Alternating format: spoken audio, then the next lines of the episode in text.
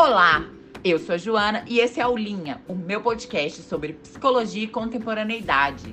Aqui vamos falar de psicologia e como ela se insere na sociedade.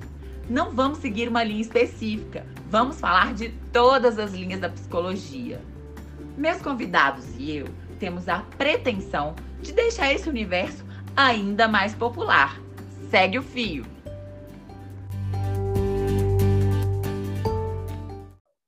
Olá, pessoal! Sejam bem-vindos ao primeiro programa de 2022. Feliz Ano Novo! Como vocês estão?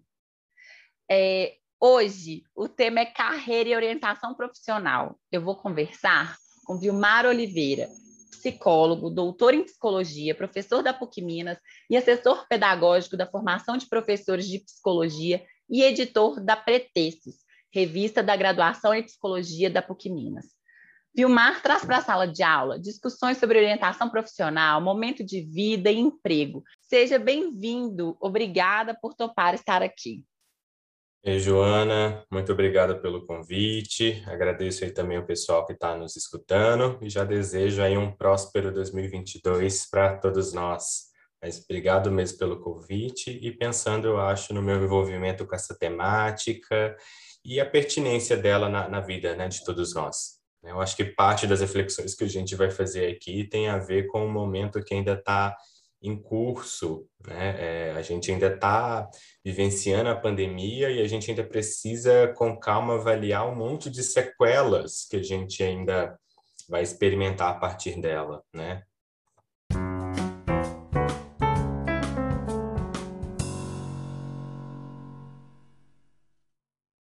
Eu queria começar falando, tem um número considerável de pessoas que têm buscado uma segunda carreira, que estão ou estão passando por uma, por uma transição, ou tem esse desejo. É, uma pesquisa feita pela organização Kaspersky mostra que 53% da população deseja mudar de emprego em um ano, e isso foi bem devido à pandemia.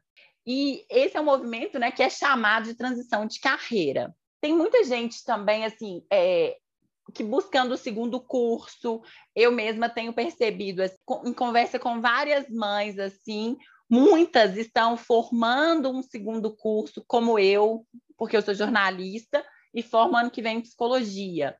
Então, eu tenho visto ao meu redor, assim, não só mães, né, porque mães têm um recorte à parte também nesse assunto, eu tenho visto assim colegas que ou já estão buscando um novo curso ou ainda ficam namorando com essa ideia. Então, queria que você falasse um pouco aí sobre isso. Perfeito, perfeito. Quando você traz o dado dessa pesquisa e, e já compartilhando o, o impacto né, da, da pandemia uh, na construção dessas novas metas e objetivos, porque se de fato, de um lado, a gente deixou parte dos nossos sonhos suspensos, houve também uma, um espaço para que a gente pudesse refletir sobre o que, que a gente estava fazendo, mas pensando, acho que particularmente na vida das pessoas, que a experiência de emprego ela foi totalmente transformada ou interrompida, né? É, acho que transformada, vamos pensar primeiro o home office, é, que eu até acho que chama um pouco a atenção para pensar que é, muitas pessoas, né, assim, trabalhar de casa eu acho que era um grande objetivo de muitas pessoas, era um sonho de muita gente, mas não bem essa experiência que a gente teve, né, pensando que a gente queria sim trabalhar de casa, mas eu queria encontrar com meus amigos, eu queria ter contato com minha família, a gente queria ter uma parte boa da vida que acaba que não aconteceu, né? Então, eu acho que isso, inclusive, acho que é algo importante para a gente também colocar para a questão, é, que a gente acabou tendo uma experiência não muito agradável com home office, né? Então, a ponto de muitas pessoas desistirem dessa possibilidade de carreira. Então, acho que ajudar a pensar, olha, não, calma, né? há algo interessante no home office, mas que a gente só vai poder avaliar isso né, um pouco mais à frente. E eu acho que o cenário né, de desemprego e por questões políticas, a gente já não estava numa situação muito boa em 2019, e aí a pandemia ela veio para intensificar tudo, né? Então, acho que pensando na trajetória de pessoas com vários níveis de formação, né? Então, né, o médio, nível mais técnico, mas muitos profissionais de educação superior que, infelizmente, também foram desligados né, das suas empresas, e isso também né, exigiu, então, aí que essas pessoas se movimentassem primeiro no que fosse possível. A gente também tem falado muito da informalidade, mas, né, pensando aquele sujeito que a princípio desejava estar neste espaço, nessa função, como que ele poderia retornar, né? Então, falar também de empreendedorismo, é, mas eu acho que essa ideia também da, da, transição de carreira e esse dado, né, que 53%, quando a gente pega esse número, a gente está falando, então, da maioria das pessoas, né? É, mas que eu acho que isso reflete também as nossas condições, oportunidades de vida. Certamente pensando em pessoas que talvez essa primeira inserção profissional não correspondesse a, a um, um, primeiro desejo, a algo que a gente de fato falaria de uma escolha que foi refletida e uma movimentação para pensar nisso como objetivo né, a, a ser alcançado.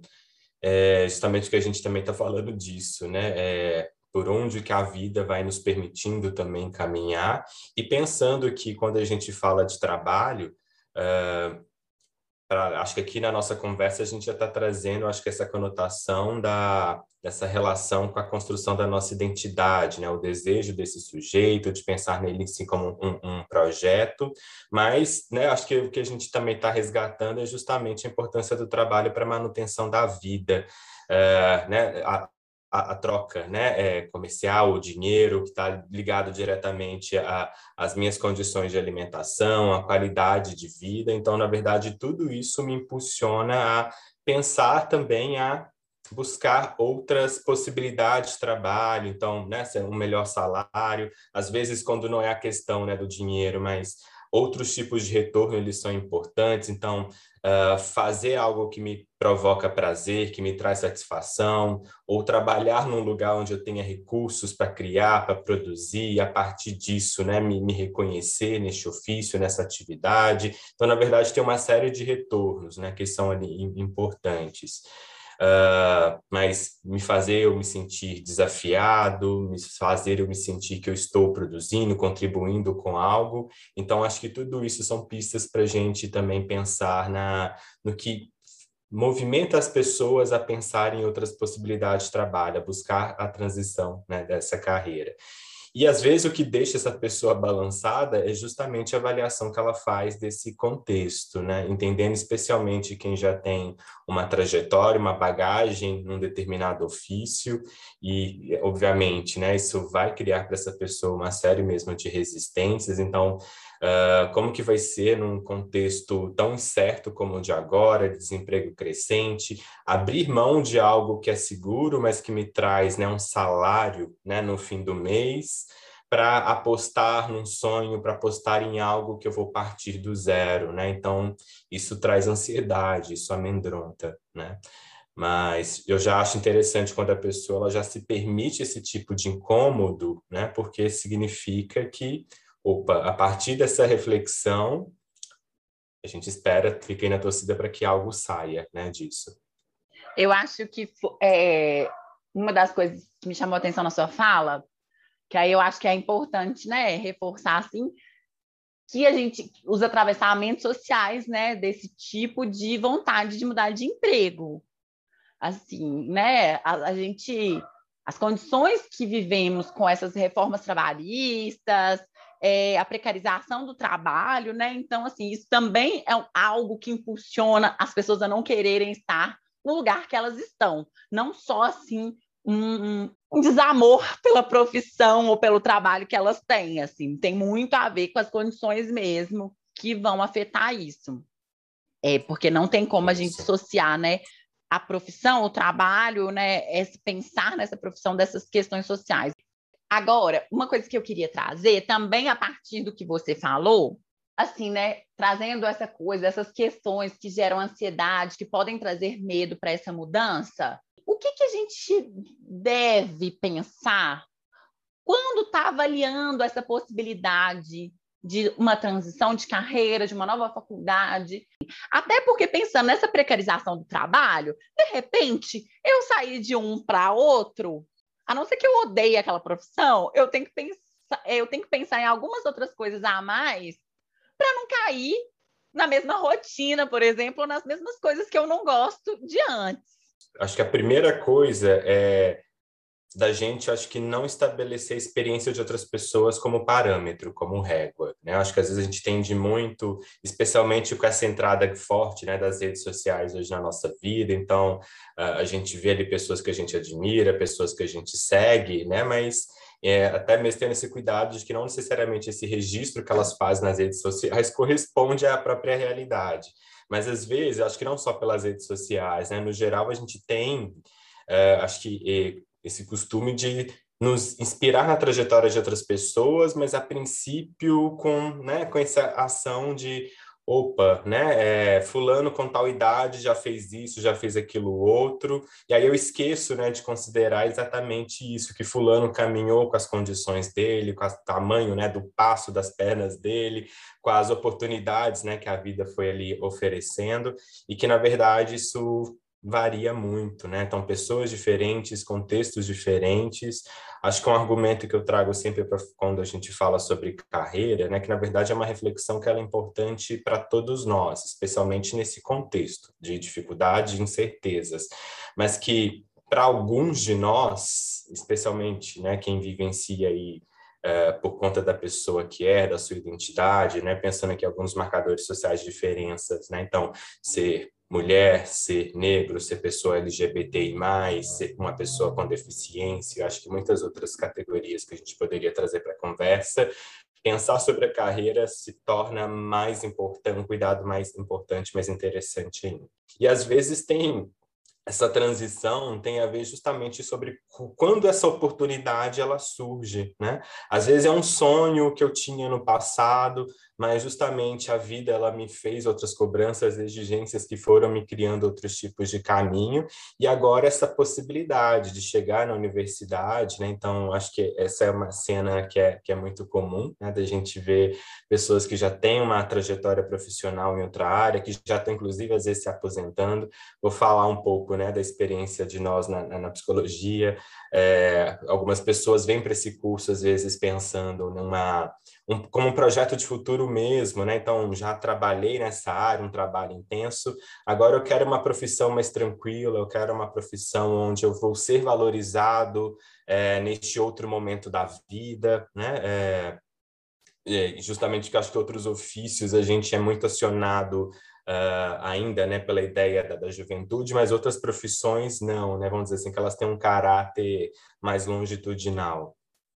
Uh, mas eu acho que quando a gente ainda fala disso, né, acho que o, a primeira ideia é essa, né, assim, de não, não fazer um pouco dessa comparação até para tentar não, não, não trazer mesmo essa cobrança, essa ansiedade, mas aí a partir de mim mesmo, e, e, lembrando como você traz de novo essa importância do contexto, que às vezes a gente também muito se culpabiliza por, né, por não conseguir algumas experiências, algumas oportunidades, quando na verdade a gente faz parte mesmo de um sistema excludente que ele não vai ter oportunidade para todos nós, infelizmente. Né? Então, uh, não somos todos nós que conseguimos chegar na educação superior, e aí isso acho que é importante para a gente falar das políticas públicas, das ações afirmativas, né, que tem cada vez mais democratizado esse espaço, mas depois que a gente vence essa primeira etapa, muitos outros desafios vão vir à frente. Então, como que vai ser a minha inserção no mercado de trabalho? Por isso que eu falo, né, da gente resgatar a, discussão inicial sobre empreendedorismo, não essa, né, que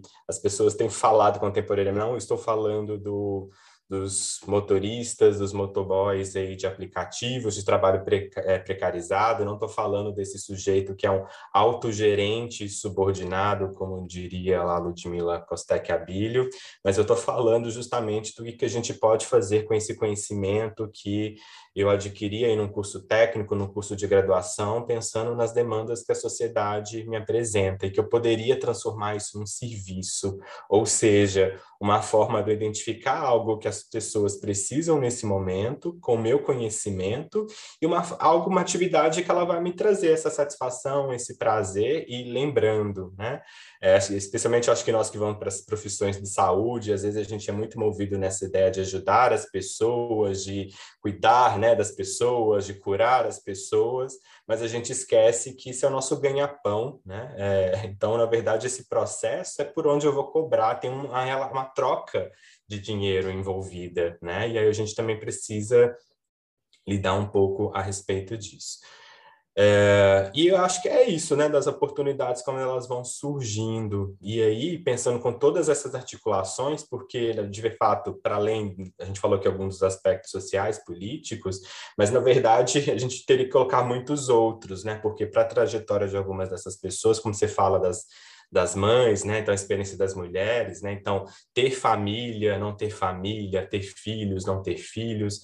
Na verdade, eu gosto de pensar né, na ótica da carreira relacionada mesmo ao nosso percurso de vida, né? Então, quando eu estou falando de carreira, eu não estou falando só da minha vida de trabalho ou da, né, do meu emprego dentro de uma determinada organização, mas eu estou falando desse conjunto de experiências que acompanha o meu ciclo vital, porque as coisas estão articuladas. Então, se eu estou num contexto, uh, né, onde, por exemplo, eu vou pegar um caso de um sujeito que aos 18 anos uh, ele se relaciona com alguém, se casa, tem filhos, como que vai ser para esse sujeito essa experiência de simultaneamente, sei lá, topar uma trajetória né, de terceiro grau? Ela vai ser, ela não é impossível, mas certamente ela é muito mais complexa se você tiver a história de um jovem que na mesma idade é solteiro, mora com os pais, né? Ou seja, uma outra organização não só socioeconômica, mas essa rede de é, de, do auxílio né, da família, essa rede de afeto que também vai ser diferente. Então, na verdade, tem muita coisa para a gente conversar, né? São muitos os desafios, então muitos os rearranjos, né, que o sujeito ele precisa fazer para se articular e pensando qual seria a sua trajetória. Assim, é claro que a gente, quando está ali escolhendo profissão, enfim, ou quando está mais jovem, vamos dizer, né, por volta de 18, 20 anos, assim, a gente está trabalhando, enfim, não consegue mensurar ou fazer uma previsão de tudo que a gente quer para a nossa vida, assim, né? A gente não consegue fazer essa previsão, assim, ah, a gente pode pensar, ah, quero casar, quero ter filho, ou não quero de jeito nenhum, enfim, mas o que vai acontecer mesmo, o que vai acontecer nesse plano de vida, muda muito. E até isso, assim, eu atribuo muito a coisa da transição de carreira a isso, né? Ainda bem que a gente não é a mesma pessoa, ainda bem que a gente vai mudando, ainda bem que a nossa vida vai mudando. E eu acho que uma, um desejo ou uma mudança de fato, assim, numa rotina, pensando numa carreira diferente, não só emprego, mas pensando numa carreira diferente, eu acho que tem muito a ver com isso, assim. Então, eu estou trazendo, assim, que a coisa é um pouco imprevisível mas sim, a gente tem que pensar num, num, plano de vida, vamos dizer assim. É porque o que você trouxe agora, né? Que a carreira não é algo separado. O trabalho não é uma coisa separada, o trabalho é a nossa vida também. É isso. O que é esse plano de vida, assim? O que, que a gente, quais são os fatores que a gente tem que elencar, ou que vale, assim, a gente ter mais atenção e que vão influenciar? Eu fico pensando um pouco nessas coisas, né? Que não é o simples gostar de alguma área, namorar alguma área tem muita coisa envolvida. E aí eu queria que você falasse um pouco, né, desse plano de vida. É, eu acho que até a sua pergunta, eu acho que ela me traz duas, pelo menos duas aqui dimensões, que eu acho que é pensar nesse projeto de vida para alguém que já está em curso de algo, mas para esse sujeito que também vai fazer sua primeira escolha, né? Que eu acho que são critérios aqui diferentes. É, e acho que assim, mas primeiro, né, acho que quando a gente fala desse projeto de vida, esse planejamento de vida, a princípio as pessoas costumam escutar como se eu estivesse falando de algo assim muito surreal, muito distante, quando eu estou falando de algo muito simples, muito objetivo, essa listinha que a gente adora fazer na virada do ano, né? Então, de que planos eu tenho agora, o que, que será que me cabe para 2022, o que, que eu vou recuperar de 2020 e de 2021 que não foi possível, isso é uma espécie mesmo de planejamento, mas na verdade eu estou falando dessa pausa para refletir sobre algo, para tentar trazer para uma dimensão mais concreta, mas é para eu organizar a vida, no que for possível, né? Porque, na verdade, é, esse planejamento, que pode ser pensado a curto, médio e longo prazo, ele vai se dar de muitas maneiras, né? Uh, e, e, eu preciso avaliar, na verdade, a, a, condição concreta de cada um desses planejamentos, porque, de fato, para alguns de nós, né, a, a realidade é essa, como que eu vou planejar, né, é, assim, vamos dizer, o dia de amanhã se eu estou tão preocupado com a refeição que eu vou ter hoje, né, eu acho que isso faz parte da, da, da, realidade da vida de muitas pessoas, acho que a gente não pode aqui desconsiderar, mas o que eu tô, quando eu falo dessa ideia do planejamento, é, é uma estratégia mesmo de empoderamento, de eu parar para pensar se eu, o que que eu preciso fazer, mas pensando justamente porque a nossa vida, ela já é sufocada de muitas outras coisas, porque eu tenho que trabalhar, eu tenho que ser produtivo, eu tenho que estudar, eu tenho que cuidar da saúde, eu tenho que cuidar do meu corpo, eu tenho que cuidar da minha família, eu tenho que cuidar de um monte de coisas e de verdade a gente não dá conta, né? Então, na verdade, a gente cria uma série mesmo de objetivos, mas como seres humanos, né, imperfeitos, limitados e com todos esses atravessamentos, o que a gente não pode deixar de considerar é que a gente não vai dar conta de tudo mesmo, né? Então, se eu acordo e tenho aqui uma listinha que eu tenho cinco tarefas ao longo do dia, eu já olho para essa minha listinha pensando assim, o que que eu, o que que eu não vou dar conta hoje, né? O que que eu vou falhar hoje? Das cinco, certamente, se eu fizer uma, eu já posso ficar satisfeito, porque é, é, é, isso, né? Assim, o que eu prescrevo, mas o, o, real da vida. Mas simplesmente não prescrever nada, não planejar nada, acho que para lidar de fato ao acaso, né? Acho de toda essa imprevisibilidade, eu acho que é aí que mora um pouco o problema, né? Como diria Zeca Pagodinho, né? Então, deixa a vida me levar, vida leva eu. A gente está falando de uma realidade que é tão dura que talvez a vida ela não vai me levar para lugares onde eu vou achar de fato tão interessante. Então, por isso eu preciso ter esse cuidado, né? Então, eu falo nesse planejamento até nessa ideia mesmo de, de, empoderamento. E aí pode ser essa coisa simples, né? Então, o que, que eu quero alcançar, o que, que vai ser possível para mim esse mês, uma forma de eu organizar minhas finanças, né? Despesas, pensando nisso, né? Que não, a vida não é só trabalho. Então, como que eu posso também encaixar aqui algumas atividades de lazer, uh, mais contato com família, essas outras instâncias. Então, é uma forma de eu tentar organizar isso tudo. E, obviamente, isso vai ser feito também de formas diferentes, dependendo de qual sujeito que eu estou aqui dizendo. Né? No caso do jovem lá na orientação profissional que vai fazer essa sua escolha a primeira vez, a gente tenta ali construir com ele alguns tipos de projeção para que ele pense assim, na, na realidade disso que ele está escolhendo. Né? E às vezes, né, Joana, assim, acho que não é incomum até por questões culturais, né? Vamos, pegar aqui o exemplo da, da medicina, né? Que eu acho que socialmente, como eu brinco, né? Assim, a, a profissão das nossas profissões, pensando que é, em termos de status, mas de retorno financeiro, uma das mais valorizadas que a gente tem na nossa sociedade. E, assim, um número muito alto de jovens, quando vai pensar profissão, né? A medicina, ela está sempre lá nas listinhas, ela é sempre cogitada de alguma forma, mas mais por conta dessas fantasias, né, de algo. E, às vezes, é comum, por exemplo, deparar com um jovem que, quando ele está construindo esse plano de vida, ele coloca, assim, que o grande sonho dele é viajar, é estar tá sempre ativo uma série de movimentos, e aí eu preciso ajudar esse jovem a refletir sobre, assim, mas médico viaja tanto como você está dizendo, né? Mas como que é viajar numa realidade trabalhar de plantão 12 por 36, em mais de um hospital, né? Então, que, que, que é isso que ele está ali desenhando e, que, e como que diz dessa realidade que ele busca, né? E aí a gente tenta fazer essa articulação ficar da forma mais adequada possível, até mesmo para ele avaliar se não, né? A medicina é uma profissão bacana, mas não é a profissão, então, que combina com a vida que eu quero ter, né? É uma profissão bonita, mas não é, vai ser bonita para mim nesse momento, né? Então aí eu preciso descobrir uma outra coisa, pensando que essas outras atividades para além do trabalho, elas são importantes para mim. Então, eu preciso aqui encontrar um ofício, encontrar uma profissão que se adeque mais a esses objetivos. E como você colocou, acho que de uma forma muito interessante, né, de entender que a gente muda, que acho que é uma outra questão que a gente também enfrenta com frequência, né? Essa ideia da profissão ligada à ideia de uma vocação, algo que vai ser, ser uma escolha única, definitiva para toda a vida. Então, eu tenho que, né? É uma escolha que tem que ser assertiva, porque é aquilo que eu vou investir, e aí eu vou ficar naquilo por 20, 30, 40 anos até me aposentar e a vida está escolhida e planejada. Não, né? Ao, ao contrário, a, a, gente muda todo dia, né? É, então, o, o, meu desejo, as minhas aspirações, mas justamente isso que hoje me dá prazer não necessariamente vai me dar prazer daqui a um tempo.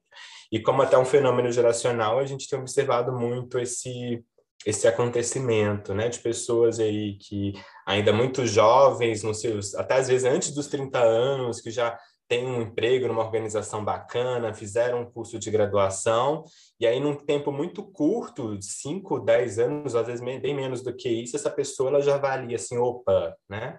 É, já deu, né? Já estou aqui há 5, 10 anos. Eu não quero fazer isso mais 5, 10 anos, né? Eu quero mais coisas, né? Hoje, acho que é um efeito, né, de uma sociedade pós-moderna, né? Então, o sujeito, ele, ele, ele não quer mesmo se vincular, se fixar a algo, mas ele quer ter a possibilidade de muitas experiências. E a gente fala isso no campo das relações, mas eu acho que na experiência do trabalho também, né? E aí compreender essa mudança e respeitar eh, eh, o desejo dessa mudança, eu acho que é super importante, né? De entender, opa, se isso aqui não me traz mais satisfação, não me traz mais prazer, e eu tenho condições de me mover para um outro espaço onde eu vou restabelecer a minha relação com essas outras dimensões, isso é o saudável se fazer, né? Mas lembrando dessa resistência, né? Então, como que eu vou largar este emprego?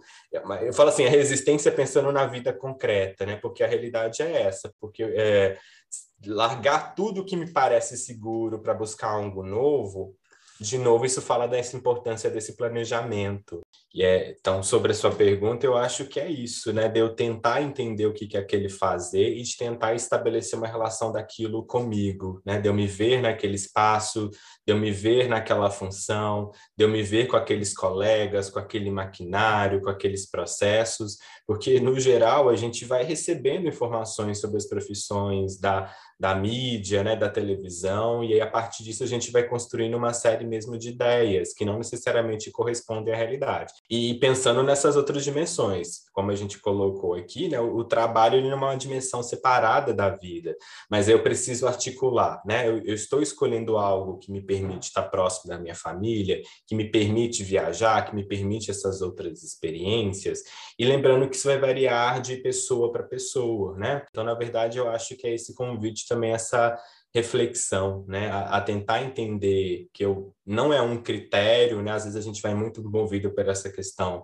do financeiro e que é importante também, tá? Não estou dizendo para a gente tirar, acho que culturalmente a gente costuma muito, né, falar é, por amor, não por dinheiro. Aí eu falo assim, opa, calma, né? Calma, é por amor, mas é, é, é por dinheiro também, porque eu estou falando de saúde, de qualidade de vida, né? Então eu não posso, de fato, tirar essa dimensão. Eu lembro que teve um momento na minha formação Uh, eu, eu, já trabalhava, eu, traba, eu tinha um emprego que eu gostava bastante, que eu trabalhava numa política pública, e só que num determinado momento da minha formação, eu fui pensando, opa, né? É, como estudante trabalhador, e eu acho que eu fui estudante trabalhador minha vida quase toda, né? Então acho que eu acho que conto sempre essa história, né? Desde ali dos meus 14, eu já era jovem aprendiz, de 14 anos até agora eu nunca fui deixei de trabalhar e estudar ao mesmo tempo, né? É, e aí pensando nas experiências que eu fui também acumulando, né? Então depois do ProUni, depois eu pude fazer mestrado, doutorado, etc. Mas acho que tudo isso articulado sempre esses dois lugares. Aí eu fui tentando sempre as possibilidades, o que era possível possível. Então, durante a graduação, minha questão era assim: era o estágio que eu queria ou o estágio no campo que era sábado, porque eu trabalhava durante a semana? E eu tentava fazer essa articulação mais próxima possível do que, que também era o meu próprio desejo de formação, né? Então, que profissional também eu gostaria de ser naquele momento. E aí chega, né, numa etapa da minha formação que eu precisei né, tomar a seguinte decisão: vou pedir conta do meu emprego, né? É, e vou tentar uma experiência diferente, mas para investir nisso, que é a minha aposta mesmo de vida para aquele momento. Então, eu não ia ter o salário cheio, mas eu fui trocar o emprego por uma experiência de estágio extracurricular. Eu fiz isso por dois anos durante a minha graduação. E uma escolha super difícil por conta disso, porque a, até a, a, minha manutenção dentro da universidade, então transporte, alimentação, material didático, estava relacionado ao salário que eu tinha, e eu estava cortando ele na verdade, por mais do que a metade, mas que era uma forma de investimento que eu precisava fazer. Só que eu não fiz isso do zero, eu tive que todo esse organizamento. Eu falei, olha, vai ser dois anos que eu vou ter menos dinheiro do que eu tinha. Certamente eu já estava vislumbrando que uma série de sacrifícios iam fazer parte da minha vida, mas eu não podia sacrificar tudo. Se eu sacrificasse tudo, de novo, eu estaria tirando a saúde desse processo. Mas então eu teria que ter um mínimo assim de dinheiro para estar com os meus amigos de vez em quando, para ir no cinema de vez em quando, para fazer outras coisas de vez em quando. Então eu não podia simplesmente, né, opa, né, assim também do zero. Obviamente cada um tem que fazer essa avaliação mesmo nas suas condições, né? Então eu fiz isso por dois anos, né? Depois, quando passou esses dois anos de estágio, eu busquei um outro emprego de novo, né? Aí eu fui levantando capital de novo para outras coisas que faziam parte. É um pouco disso que eu vou chamando, né? Desse planejamento, porque fala da forma de eu estar tá criando condições que eu não tinha. Né? Essas coisas elas não faziam parte da minha vida. E aí eu vou acionando. E é por isso que eu preciso conhecer muito sobre políticas públicas, sobre os meus direitos, o que, que meu território tem para me oferecer, porque isso vai facilitando um pouco essa construção. Né?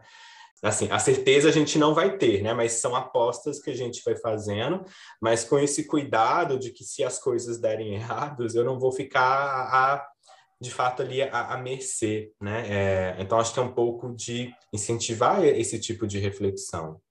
É, quando você estava falando né, da sua organização para sair de um trabalho e ir para o estágio, me veio né, assim, a pandemia me permitiu também fazer essa, essa escolha.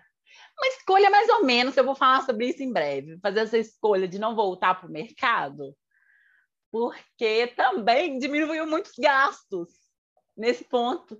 Eu, a gente chegou a fazer contas aqui em casa, tipo assim, não, vai, vai ter essa economia de deslocamento, de não sei o quê, então agora é o momento, assim.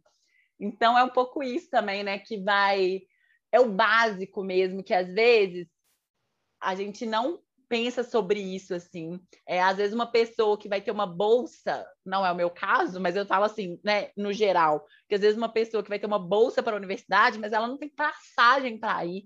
Isso não é o de menos, isso é uma coisa grande. Isso. Então a gente tem que, né, as questões sociais assim, não tem jeito, né? Toda toda conversa que eu tenho tido aqui, a gente esbarra nisso, né? Porque é isso, né, gente? Assim, se a gente não esbarrar nisso também, estou até bem feliz, porque se a gente não esbarrasse nisso, a gente estava sendo raso, a gente estava errado. É a realidade, tudo... né? É a realidade, é a nossa realidade, assim, do nosso país, assim, a desigualdade, enfim. É... é só um, um, detalhe, assim, de que você fala, acho que duas coisas que você fez aqui me lembrar, né? Assim, acho que primeiro na sua trajetória, é, e eu acho que é essa entrada da pandemia, é que você também pode ter uma experiência, é, isso na minha avaliação, né? Que se não fosse a pandemia, talvez você não teria. Acho que traria uma outra escolha. Exemplo, você não precisou trancar o curso para ter experiência da maternidade ao mesmo tempo, porque você pôde estudar de casa. Se a gente não tivesse de pandemia, eu acho que, como a realidade de muitas outras estudantes que eu acompanhei antes de você, você trancaria o curso pelo menos um semestre para poder cuidar do seu bebê, para se dedicar a essa outra experiência que é tão importante, né? E que é isso, é que é o tempo. Se você não faz essa escolha agora, você não pode fazer ela daqui a seis meses, porque as crianças crescem. e muito Exatamente, rápido. assim. É uma coisa é o que contribui também demais. Assim, olha, vamos largar uma coisa, porque agora é a hora de aproveitar essa faculdade que você não vai precisar trancar, é assistir a aula. Eu, uma semana depois de parir, uma semana nada, foi na sexta-feira, na segunda eu estava assistindo aula, estava escutando aula ali e tal. Então não teve uma pausa, não tranquei matéria nenhuma, né? Continuei seguindo assim e não tenho, não, a gente está cuidando do bebê sozinho, assim, agora que ele está tentando ir para a escola nesse último mês do ano, assim, mas a gente não, não tem aquela rede de apoio, aquela famosa rede de apoio, a gente não tem.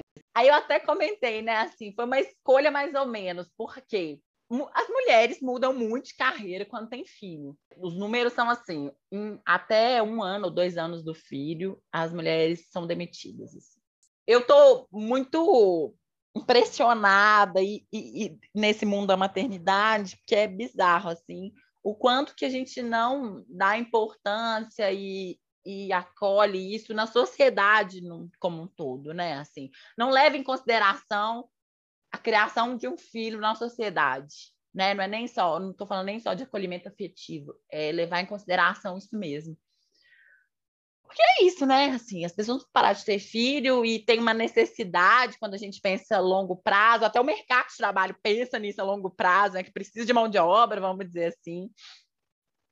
E, e é isso, as mulheres são demitidas. Assim. O meu caso, por exemplo, o que ajudou muito na minha escolha foi que eu sabia que eu não ia ter espaço no meu trabalho.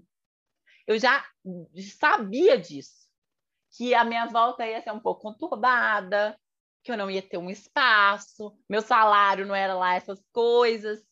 Porque se eu tivesse um super salário, beleza, contrata babá, faz isso, sabe, dá uma construída ali. Meu salário não era lá essas coisas. Eu sabia que minha volta ia ser conturbada, então já ajudou bastante. E aí, na minha conversa sobre essa minha volta, eu já não ia voltar para o meu posto, eu já ia cobrir umas férias, para depois que essas férias que eu ia cobrir acabassem, para a gente ver o que ia fazer. Então, assim, esse ver o que ia fazer era minha demissão em vista, né? Assim, era minha demissão chegando. Só, tipo, não, não vou voltar, não, gente. Pode deixar, tá bom assim, tchau. Porque é isso, assim, focar numa outra coisa e, e, e tentar deixar essa página de lado, assim, mas é muito, eu acho muito violento, porque nem todo mundo está com essa construção de mudar de, de mudar de área. Então, o fato de eu estar tá com essa construção de mudar de área me ajudou muito. Nem todo mundo está com isso, nem todo mundo pode fazer isso, largar, né? Às vezes você tem que ficar ali naquela posição que você volta, você não tem. Eu estava ouvindo um outro podcast que a mulher falou, estava comentando, chama de carona na carreira é, a host do podcast estava falando que tem gente que volta, a mulher não tem nem espaço mais para sentar, a cadeira dela já está ocupada. Por... Então, assim, é muito violento esse Isso. processo. Então, assim, né, tem esse recorte muito forte, assim, dessa transição de mulheres e que às vezes também vão para o empreendedorismo, que a gente sabe também que é um pouco forçado, enfim, como que é esse cenário? O que, que é possível, assim, a gente, como psicólogo, talvez na orientação profissional, como trabalhar isso, pensando que é uma realidade? Sim.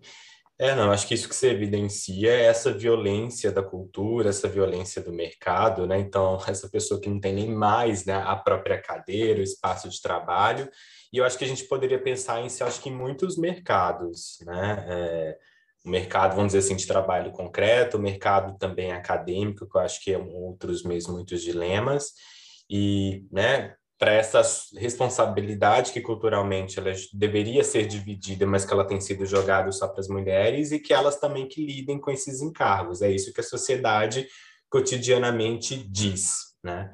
E aí eu acho que, na verdade, acho que qualquer espaço é, é, de intervenção ou diante da nossa reflexão, acho que é tentar mesmo se haver e, e enfrentar isso. E até acho que um outro efeito que eu colocaria é de pensar que como que isso acaba acentuando e, e, colocando a mulher numa na posição de uma desigualdade extrema em relação à competitividade e oportunidade de trabalho em relação aos homens, né? porque já que eles não precisam lidar com a responsabilidade eu vou nem falar da, da experiência de ter filhos, tá? Que a gente pode colocar, acho que muitas outras, né? Os homens, culturalmente, eles são isentos de muitas responsabilidades, de cuidados domésticos, né? Então, quando a gente vê que as mulheres têm duas, três, quatro jornadas de trabalho, os homens lidam com uma, duas, no máximo, né? É, e aí, certamente, é, essa diferença ela, de uma forma objetiva, culmina na construção de currículos distintos. Então, os homens, eles acumulam mais experiências laborais, eles não estão, são só mais quistos numa sociedade machista nesse espaço, como eles têm mais o que oferecer aos processos seletivos, já que eles têm toda essa, essa facilidade, né, para essa, essa construção. E aí, né, quando a gente recebe o que na verdade não é não é a experiência, não é a raridade da experiência, é o contrário, é uma das coisas mais comuns que a gente observa. Né? Isso faz parte das cenas mesmo cotidianas, mas que é, é, ajudar mesmo essa pessoa a encontrar formas, né, de primeiro tentar se fortalecer subjetivamente, pensando que essa vivência cotidiana de muitas tarefas, de todos esses enfrentamentos, ela é cansativa, ela é cansativa, então ela causa mesmo essa exaustão, mas então de ajudar essa pessoa primeiro a pisar no freio, a fazer essa avaliação, a buscar restabelecer, né, talvez a autoestima, mas essa relação consigo para se fortalecer para enfrentar de novo essas barreiras, mas de pensar por esses espaços e buscando as alternativas. Eu acho que algo que a gente tem mesmo de limitação na nossa prática é que quando a gente está lidando com um sujeito ou com uma sujeita que ali os recursos estão à sua disposição, é muito mais fácil da gente orientar. Mas às vezes a nossa escuta é dar esse passo atrás, ajudar essa pessoa a se fortalecer diante desse desse terreno tão cheio de pedras, tão cheio de obstáculos, né? E que isso por si traz sofrimento, mas que a partir desse fortalecimento a gente cria condições. Opa, então agora vamos pensar alternativas, né? Tem essa pedra aqui, eu vou pensar em termos de uma analogia, né? Mas porque é, o, o, o o real, o real, né, que a gente faz com pessoa a pessoa, ele vai depender muito da experiência, da história dela de vida, que, que de fato é o que ela está planejando mas eu tenho que uma pedra na minha frente, eu pulo essa pedra, eu quebro essa pedra, eu contorno essa pedra. Na verdade, a gente não tem um caminho único, mas o que a gente precisa primeiro é ajudar essa pessoa a se fortalecer para que a partir disso ela tenha essas condições de construir essas alternativas, esse projeto. E que às vezes também não é uma, uma medida muito única, sabe, João, igual quando você fala, porque tem a ver muito é, de novo, né, da realidade dessa pessoa. Então, se eu estou falando de uma mulher, de uma mulher negra, de uma mulher de uma condição socioeconômica desfavorecida, é muito diferente quando eu estou orientando uma pessoa que vem de uma outra realidade, de outro contexto. Então, um homem, um homem branco, um homem com uma trajetória de educação superior, que de fato, né, caminhos distintos, condições aí de uma orientação, de um planejamento muito diferente. E às vezes, né, e até às vezes nessa experiência da maternidade, de voltar ou não para esse espaço, é, acho que um cuidado, às vezes, com uma frustração que essas pessoas constroem, né? Ou é uma ideia, talvez, né, assim, de, de fracasso que as pessoas vão construindo para si, pela a ideia desse não retorno que não se realiza. E a gente precisa separar isso, né? Então, na verdade, porque às vezes, até de novo, às vezes um, um é um é ajudar essa pessoa a descolar, né, a, o que ela é dessa ideia identidade profissional que faz parte do que ela é, mas não é só o que ela é. Porque às vezes, quando a gente fracassa profissionalmente, a gente entende que a gente fracassa como pessoa. E não, eu estou falando de uma experiência que naquele momento não deu certo, mas uma experiência que é só uma parte do que eu sou. E muita outra coisa, porque senão isso toma mesmo esse todo da vida. E, de novo, a gente se culpabiliza e esquece que, na verdade, por exemplo, se eu estou desempregado, Obviamente, as minhas ações, né, minha movimentação ela é importante, só que ela só é parte desse processo. Se eu estou no contexto que não tem vagas de trabalho, eu não tenho culpa alguma de estar desempregado, né? igual dizendo aqui, né? As oportunidades elas não caem do céu, mas esse contexto ele é importante para oferecer condições de caminhar. Então, se isso não acontece, né, para a gente não cair, né, no, na falácia da, da meritocracia, né? Até quando você fala né, desse empreendedorismo que ele é forçado, e ele é forçado mesmo, porque na verdade ele não era o objetivo dessa pessoa, não era a intenção, mas foi o que surgiu para ela de, né, assim, preciso comer, preciso sobreviver, o dinheiro ele precisa entrar, né? Então acaba que ele se torna vamos dizer assim, uma alternativa para algo, mas como um paliativo, não era o que aquela pessoa almejava. Né? É, é o, o, desejo de outras pessoas, mas não nesse exemplo aqui que a gente está compartilhando. Né? Mas é por isso que eu falo desse fortalecimento subjetivo, porque acho que como um, um primeiro né, passo para desencadear muitas outras ações. Porque às vezes, né, quando a gente se coloca nessa dimensão de que é, essa experiência faz eu pensar que eu fracassei como pessoa, isso me paralisa, né? Isso, né? Isso faz eu não ter mais objetivos, isso não me deixa eu me mover. Então eu penso que para nós, né, no campo da psicologia, da orientação profissional, às vezes essa é a, é a primeira ação, né? Ajudar essa pessoa a ressignificar a sua história, a sua trajetória história, entender como ela chegou até aqui, e quando ela constrói, né, uma, pode construir uma narrativa positiva a partir disso, então, agora eu consigo pensar, né, como caminhei até aqui, para onde eu quero agora caminhar, e como criar condições para caminhar na direção disso, o que, que eu preciso buscar, uh, que ferramentas, e aí, de novo, objetivas, mas a gente não pode deixar né, dessa dimensão subjetiva de lado, né, é, às vezes a gente investe muito nisso, assim, pensar assim, ah, eu tenho que jogar currículo em tal lugar, vou fazer o curso tal, mas e a psicoterapia, né? E, e, esse cuidado com essas outras dimensões da vida. Isso é investimento também, né? Não só de vida, saúde, isso é investimento de carreira também. É, não, muito, é isso mesmo. Achei bem interessante quando você traz essa questão da frustração, até porque assim a sociedade vende, exige que, tipo, ah, parece assim, né? Você pariu, você foi ali, pariu, volta e trabalha, a vida é assim, assim. Só que a gente não. A gente não.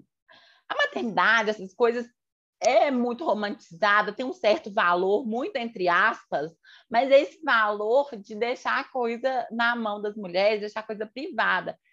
Tanto que eu não considero, né? Eu acho que, na verdade, é muito desvalorizado, porque não não é dimensionada da forma que é, né? Você passar por esse processo de gesta... biologicamente tem muita mudança é, de gestação, parir, ter um filho ali, você não é a mesma pessoa nunca. A gente não é a mesma pessoa nem na vida normal, dia após dia. Você passando por uma experiência tão visceral, tão forte, você não é a mesma pessoa e a gente fica tentando provar, né, assim, quando volta ao mercado e tal, que a gente dá conta que a gente é a mesma que saiu assim, e aí eu acho que vão ter esses processos, né, de esbarrar nessa frustração, nessa coisa Sim. de fracasso, é, vai muito por esse lugar, né, e não que é isso, né, capitalismo, mercado de trabalho, é isso, né, não, a culpa Sim. não é social, é nossa, eu que não dei conta, um monte de mulher dá conta. Mas assim, será que não, dá? É. Dá conta a custa não. de quê? Como é que elas estão? Então, assim, um monte de, são muitas questões que perpassam isso. E a própria responsabilidade, né, que vem, porque você não é nem a mesma pessoa porque você assumiu uma responsabilidade no... e a responsabilidade, né, a gente convenhamos para quem no... tem o desejo de, se to... né, de ter filhos. No, é, orientação profissional, ela é assim, como que a gente faz para pessoas que não têm condições? Como que a gente amplia isso? Seria uma coisa Ótimo. muito elitizada? Porque eu acho que fica essa impressão, né? Eu vejo muita gente falando, ah, eu vezes. fiz teste, eu fiz orientação. Tipo, na minha época eu nunca fiz nada disso, assim. Não, ótimo. Acho que até para a gente falar da importância desse processo e formas mesmo, né, de, de acessá-lo. É, mas acho que até aqui do que da sua fala também me suscita é, é de pensar, né, que acho que com parte desses sujeitos, Joana, é, e aí tem a ver com acho que disso, né, dos recursos, do que, que ele dispõe, né? Talvez esse sujeito assim, ele vai construir o plano A e o plano A para ele vai ser suficiente. Mas há sujeitos que eu preciso construir o plano A, o plano B, ajudar ele a construir o plano A, o plano B, o plano C, e às vezes ele vai chegar no plano D, mas tendo como objetivo primeiro o A. Mas que é isso dos caminhos de coisas que a gente vai acessar, né? É, aí eu vou falar um pouco mesmo né, do próprio serviço da orientação profissional, mas acho que outras coisas que estariam desencadeadas a partir também da, da sua pergunta. Né? É, quando essa pessoa ela não conhece, né, então acho que um pouco dessas possibilidades, assim, o primeiro é que a gente tenta sempre é, promover a movimentação do próprio sujeito, né, assim, dele buscar, dele pesquisar, dele participar desse processo, né? Às vezes as pessoas nos buscam achando que a gente vai dar a resposta de algo, vai dar um caminho relacionado a algo. Na verdade, não é isso. A gente está ali para assessorar a construção de algo, né? Então, por isso que a gente fala muito da importância de estimular o autoconhecimento, mas é uma análise adequada da realidade do mercado de trabalho. E aí a gente vai caminhar junto com essa pessoa, mas ela é que vai tomar suas decisões, ela que vai construir as suas escolhas com a facilitação aí da, da nossa escuta, né? E aí a gente vai instrumentalizando essa pessoa para esse processo, né? Então, a, a, ideia é, a princípio, a gente lidar com esse desamparo, lidar com essa ansiedade, né? E outras coisas que vão aparecer. Seja alguém que está fazendo a sua primeira escolha, seja alguém que precisa desse auxílio para desenvolver algo, aí já numa trajetória iniciada, ou ao contrário, romper com o primeiro caminho para partir aí para uma outra para uma outra direção. Né?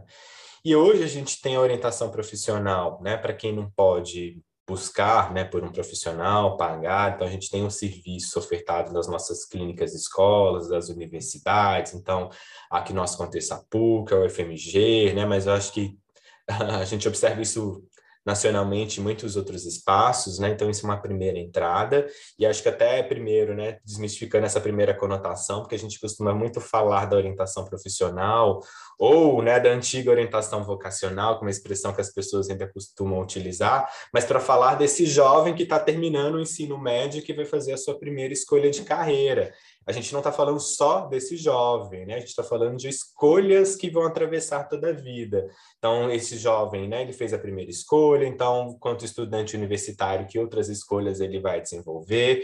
Aí ele se forma, entra no mercado de trabalho, muitas outras escolhas, né? Então, entre uma organização ou outra, um curso de especialização ou outro, se faz mestrado, se vai para uma carreira mais acadêmica, então, orientação de carreira, e depois, na verdade, a gente trabalha até as experiências desligamento, não só através né, da, da vivência né, de uma demissão, mas a própria aposentadoria lá na frente, ajudar essa pessoa a cuidar dessa, da manutenção dessa identidade quando ela vai deixar de ocupar esse espaço. E aí ela precisa também desse auxílio para, opa, o que, que eu faço daqui para frente com a vida? A vida continua.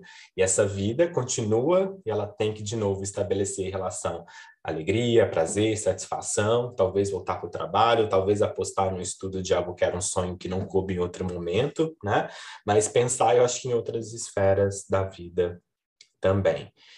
É, e aí, quando esse sujeito ele conhece pouco esse processo, a gente vai fazendo essa estimulação, né? Então, a gente vai atrás dessas informações. Então, a gente, quando o sujeito ele também não consegue nos dizer nada, a gente começa a oferecer algumas coisas. Mas primeiro a gente quer ouvir dele, que a gente quer que de fato ele participe dessa construção. Mas, por exemplo, com um jovem que me chega assim, mas você achou tal coisa sobre essa informação, né? Então ele está lá pesquisando sobre o curso. Você achou que tem na UFMG? Ele não fez isso na pesquisa dele, mas eu estou fazendo essa movimentação também, porque enquanto orientador, eu preciso estar, tá, assim, obviamente eu não vou estar tá 100% por dentro de tudo, porque é muita informação, né?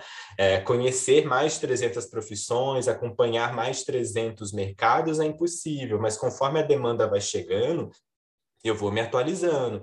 Então, eu vou atrás. Igual, por exemplo, agora que a gente teve essas alterações com, com o Enem, com o ProUni, eu vou começar a receber também um outro perfil de jovem com interesse em possibilidades de carreira a partir dessa alteração que a gente teve agora. Se eu não estou por dentro dessa política pública que se transforma, isso também vai faltar na minha orientação. Então, é um conhecimento que eu também vou buscando com muita frequência e vou atualizando, porque assim, eu não vou dar a resposta pronta, mas eu vou colocando ali algumas coisas para dar pequenos empurrões para que essa pessoa né, se mobilize a, a, a, buscar. Né? E aí, né, se ela acha que não tem aquilo naquele espaço, você achou tua cursinho comunitário? Será que você consegue se inscrever aqui nele presencialmente? Ó, aqui tem uma oferta de um curso pré-vestibular uh, no valor X ou gratuito comunitário que é online. Aí a gente vai buscando essas alternativas quando a pessoa também não encontra, né? Para tentar transformar, mas a gente aí, aí vão, a gente também lembrando, eu não estou falando só desse sujeito, porque ele vem para o meu atendimento, mas eu vou escutar a família, então o que, que da família a gente também pode tentar buscar, né? Que recursos que essa família tem, que apoio pode aparecer. Uh, esse sujeito ele já tem uma inserção profissional, como que a gente também pode se organizar relacionada a ela, né? É, ou às vezes ele não tem, às vezes, igual eu falei para você, do plano A, do plano AB, do plano ABC, às vezes a pessoa, sei lá, ela quer um curso tal que ela talvez vai ter muita dificuldade direto para ele, mas tem uma formação técnica que vai trazer uma primeira aproximação, né? Aí ela investe naquilo, a partir daquilo ela consegue uma inserção no mercado, aí ela consegue ter um retorno, né? Que eu acho uma expressão que eu uso muito, né? Um retorno, vai fazendo um pezinho de meia, vai construindo um contexto que faz ela pular do plano B e voltar para o A né? E se isso for de fato o, possível para ela. Então, é uma estratégia que varia muito de sujeito para sujeito, mas que a gente precisa estar tá aí antenado, né, recebendo essas informações. E aí, quando chega algo que eu me sinto distante, eu tenho que ir lá e atrás daquela informação. Vou me atualizar, vou descobrir o que é aquilo e vou pensar em alternativas para oferecer aí para o meu orientando ou para minha orientanda também. Para a gente finalizar mesmo. o que, que a gente. Como pensar também? Aí é uma coisa até assim que conversa bem também com o meu momento, né? Essa quantidade de escolha. Porque você trouxe assim que às vezes falta um conhecimento, é, às vezes, né, a gente, no nosso papel de orientador, por exemplo, a gente tem que trazer algumas informações e tal, mas assim, e diante, como que vai se desenhando essa trajetória diante de muitas especializações que são possíveis, ou, sabe, de tantos caminhos. A psicologia é um exemplo, né? Tem muitos caminhos que são possíveis. Ah, ótimo. Acho que assim, a, a, primeira ação é tentar trazer isso para uma dimensão mais objetiva, voltando lá nas nossas listinhas de virada do ano, né? Então, que, que é uma, que, que é, assim, desse monte de coisas, que, que para mim nesse momento é mais importante, que, que destaca? Porque de fato eu não vou dar conta da listinha toda, 100% dela, né? Aliás, algumas pessoas dão conta de 100% da sua listinha, mas não, não é isso como a gente já até refletiu, né? Isso aqui não vai ser questão, vamos pensar que isso é de fato um privilégio. Mas dessa minha listinha com um monte de coisas. O que, que eu vou destacar? O que, que eu vou trazer aqui para cima? E aí, dessa, dessa atividade que eu destaquei, é, a curto, médio e longo prazo, o que, que eu tenho que fazer para me organizar para conquistar essa, esse primeiro tópico da listinha? E depois eu vou buscando ali um pouco dos outros, quando eu não puder ter a experiência deles de uma forma articulada, né? Eu acho que quando você fala dos caminhos na psicologia, eu acho que vai um pouco nessa mesma direção é, né, então cursos com essa formação muito diversificada, de uma possibilidade de trabalho muito variada, certamente nos habilita uma série de interesses. Então, eu quero trabalhar com isso, mas eu posso tra querer trabalhar com um monte de outras coisas. E como que eu escolho? Obviamente, eu vou buscar, então, um pouco dessa articulação, opa, dessa vida que vem junto, então, desse espaço.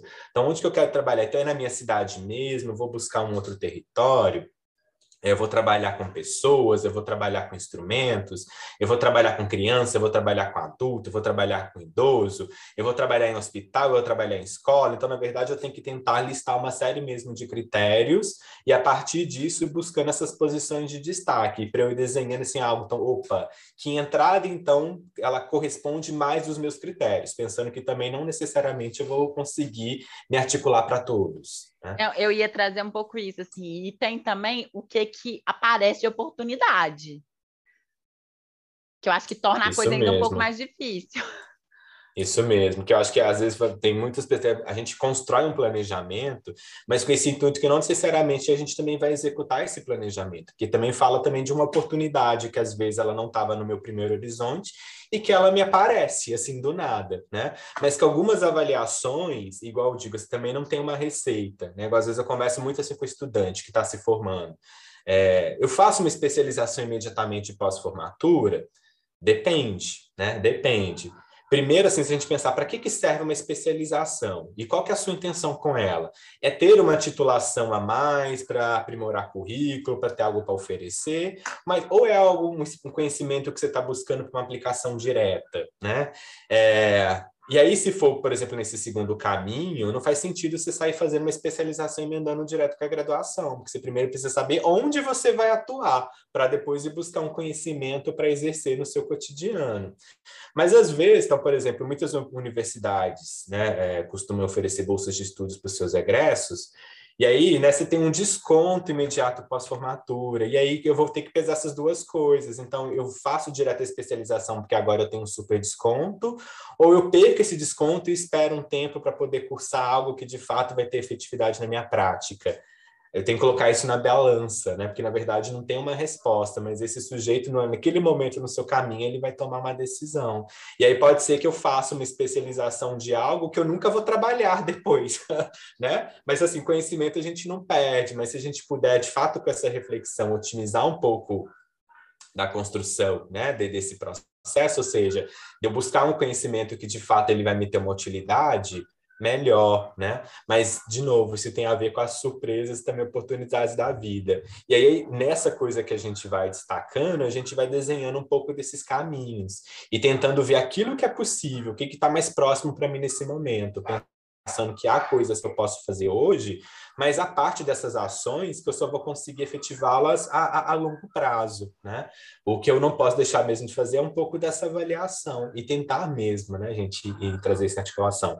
E até mesmo pensando em outros muitos imprevistos, né? Exemplo, quem se formou em janeiro de 2020 não esperava pegar um mercado de trabalho tão transformado por conta da pandemia, e aí precisou se reaver com um monte de coisas que certamente não fez parte do escopo de reflexão anteriormente. Na verdade, ninguém pensava que a gente fosse viver isolamento social, pandemia, como a gente viveu. Então, pegou muita gente de surpresa. E aí é uma avaliação que a gente também vai fazer na ocasião, né?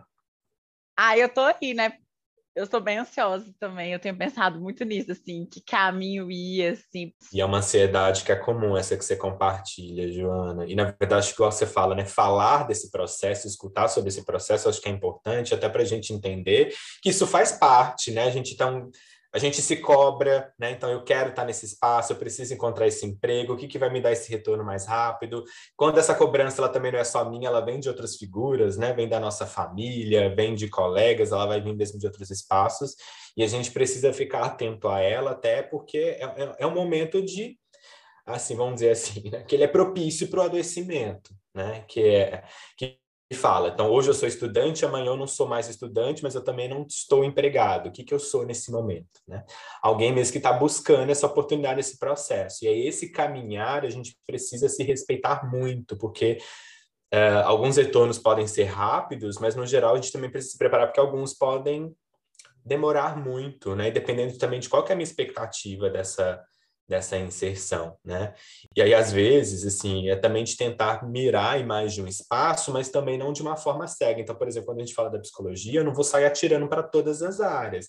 Eu tenho que, de fato, tentar investir naquilo assim, olha, eu posso talvez ter ainda dúvidas do que, que eu gosto mais, mas eu sei pelo menos três coisas aqui que me interessam muito, então vamos tentar por uma delas. E como você já trouxe aqui para a conversa, o que a gente não pode mesmo, é, é, eu não vou dizer nem que é medo, eu acho que às vezes é uma questão cultural, que eu acho que é uma, uma, uma experiência que a gente tem vergonha mesmo, vergonha de trocar, vergonha de mudar, porque eu acho que fala disso. Então eu, eu fiz uma escolha errada, eu fracassei em algo, não, gente, a gente de fato muda, a gente se transforma, a gente tem que, na verdade, é respeitar essa mudança, respeitar esse desejo, né?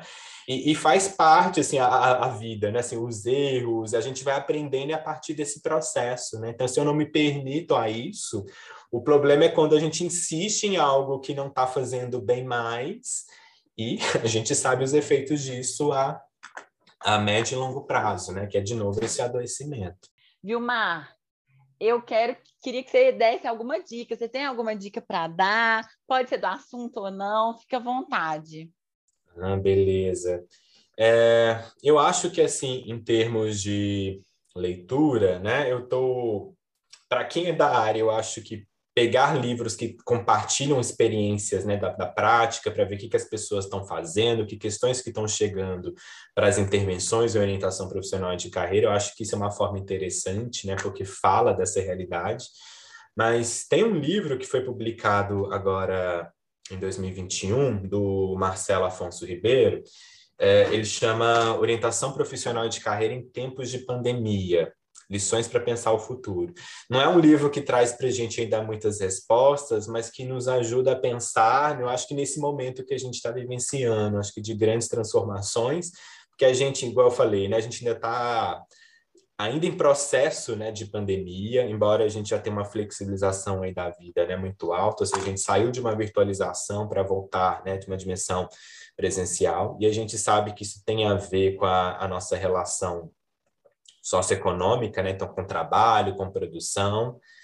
É, mas aí pensando nas inúmeras sequelas, e quando eu falo sequelas, a gente pode pensar acho que muita ordem, né? É, a sequela, por exemplo, do sujeito que está até bem em termos de saúde mental, depois da experiência do isolamento, da solidão da pandemia, mas ele está com, por exemplo, o corpo está respondendo de alguma forma pelo sedentarismo, por ficar o dia todo na cadeira, ou de novo, se não é a questão do corpo físico, a saúde de fato emocional, né? Então, a solidão, o isolamento, a ansiedade, a depressão, então, na verdade, isso tudo também faz parte desse processo de, de carreira, né? Mesmo de escolhas. Então, na verdade, a gente vai ter muita coisa para a gente avaliar e para a gente reaver, mas com as transformações desse mercado, porque Uh, a gente viu empresas fechar, né? E aí eu não vou pensar só né, no, no microempresário, mas vamos pensar em empresas grandes, né? E aí não só por conta da pandemia, de novo, a nossa situação política que não é nada boa, né? Como se diz, também reitero, né? Tomara que no próximo ano a gente esteja aí iniciando algo novo, diferente do que tem nos acontecido. Mas isso tirou de muitas pessoas possibilidades de trabalho. E às vezes de trabalho que era aquilo que a pessoa queria, era onde ela queria estar, era o que dava prazer, era o que provocava bem-estar, era o que trazia um retorno financeiro que ela achava bacana, só que ela não pode voltar para esse espaço mais. E o que, que a gente faz também com essa pessoa? Né? Então, na verdade, isso tudo a gente ainda está construindo. A gente tem que, na verdade, assumir esse compromisso a ajudar essa sociedade a se reconstruir e a esse sujeito a retornar para o trabalho de uma forma digna para ter mais qualidade né, na, na sua existência. Né. Então, acho que esse livro ele traz algumas. Ele é pequenininho, mas ele traz algumas reflexões nesse sentido. Então, para quem é da área, né, eu acho que ele era a dica que eu gostaria de dar. É, eu comentei né, no meio do programa, assim, eu, eu quero deixar de dica o podcast de Carona na Carreira, é, ele traz pessoas de várias áreas para conversar, para falar sobre a trajetória. Então, eu acho que isso é interessante para a gente conhecer mesmo outras trajetórias, ver como que funciona, assim, mesmo que tenha muita gente privilegiada, na verdade, é, mas eu acho que é interessante a gente ver as trajetórias, saber sobre as profissões, como as pessoas né, têm vivido aí esse trabalho e, e a profissão, essa legal. carreira mesmo. Então, essa Isso, é a minha dica. Ajuda a pensar, né? Que aí a gente constrói, né? Assim, opa, peraí, né? Às vezes eu não vou reproduzir essa trajetória, mas a partir da escuta dessa eu consigo pensar algum caminho. Exatamente. Eu acho isso super interessante. Exatamente. E te agradecer demais. Obrigada, foi ótimo. Bacana mesmo, assim, o tempo voa, né? Passa rápido, a gente não percebe, mas dava vontade ainda de conversar sobre muitas coisas. Isso, Obrigada mesmo pelo convite é uma coisa que eu sempre falo, né? A gente poderia conversar mais horas, assim, mas é isso, né? Então, te agradeço demais, foi uma ótima conversa. Obrigado mesmo, Joana. Fiquei muito feliz com o convite. Obrigada. Obrigada aí ao pessoal que ouviu. Temos um programa. Meu Instagram é Linha Psicologia. Segue lá. Deixe a sua dica e a sua sugestão de pauta. O que você quer ver aqui nesse podcast? Tem alguma dica? Vamos seguir conversando por lá também. Um beijo e tchau, tchau!